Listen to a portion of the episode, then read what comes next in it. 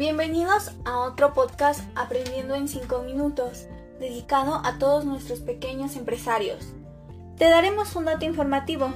Ya te habrás dado cuenta que como hablamos de impuestos en el podcast anterior, abordaremos un poco sobre las deducciones, principalmente en el impuesto de ISR. Cuando tienes un negocio mensualmente puedes deducir impuestos, que como vimos es reducir en la medida de lo posible los impuestos a pagar utilizando los comprobantes también llamados facturas.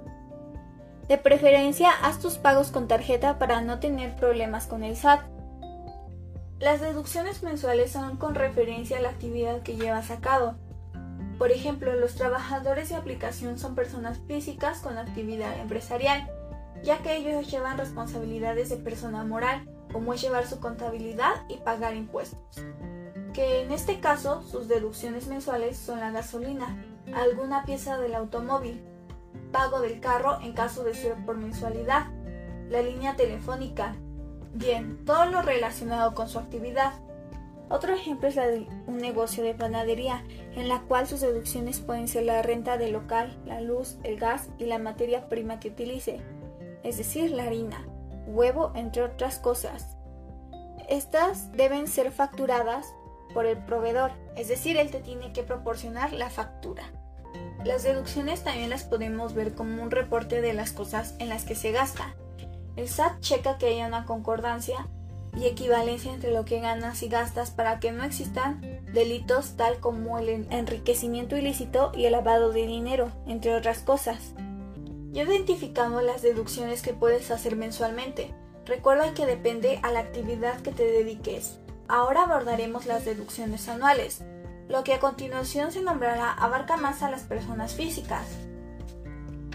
Hablaremos de las deducciones que por derecho puedes presentar ante el SAT. Estas pueden disminuir tus ingresos acumulados a la famosa declaración anual. A continuación los nombramos según datos del portal del SAT. En el ámbito de salud tenemos honorarios dentales y médicos, así como servicios profesionales en psicología y nutrición gastos hospitalarios y medicinas incluidas en facturas de hospitales.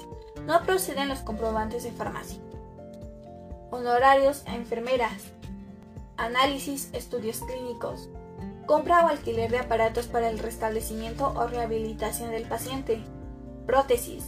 Compra de lentes ópticos graduados para corregir efectos visuales primas por seguros de gastos médicos complementarios o independientes de los servicios de salud proporcionados por instituciones públicas de seguridad social. En educación tenemos colegiaturas en instituciones educativas privadas, con validez oficial de estudios, desde nivel preescolar hasta bachillerato o equivalente. Estas cuentan con un límite dependiendo del grado de escolaridad y transporte escolar, solo si es obligatorio, también tenemos otro tipo de deducciones, las cuales son gastos funerarios de algún dependiente directo. Este puede ser con cualquier forma de pago, siempre y cuando exista una factura.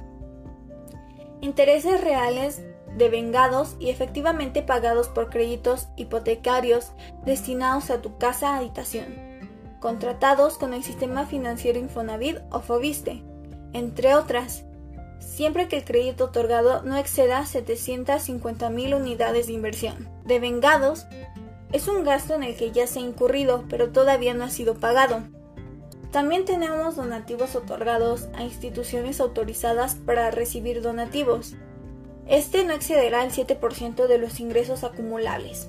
Estas deducciones no son únicamente para la persona que está dada de alta y realiza las declaraciones, sino que también le puedes presentar la factura si el que necesitó uno de estos servicios es un dependiente tuyo, es decir, cónyuge o concubino concubina, padres, abuelos, hijos y nietos. Existen gastos en los que si son realizados con pago en efectivo, no te lo considerará como una deducción, como en los educativos y de salud, por lo que es recomendable que el pago se haga mediante cheque nominativo del contribuyente, transferencia electrónica de fondos, tarjeta de crédito, de débito de servicios. Bien, esto ha sido todo por el podcast de hoy. Nos vemos en otro podcast aprendiendo en 5 minutos. Hasta la próxima.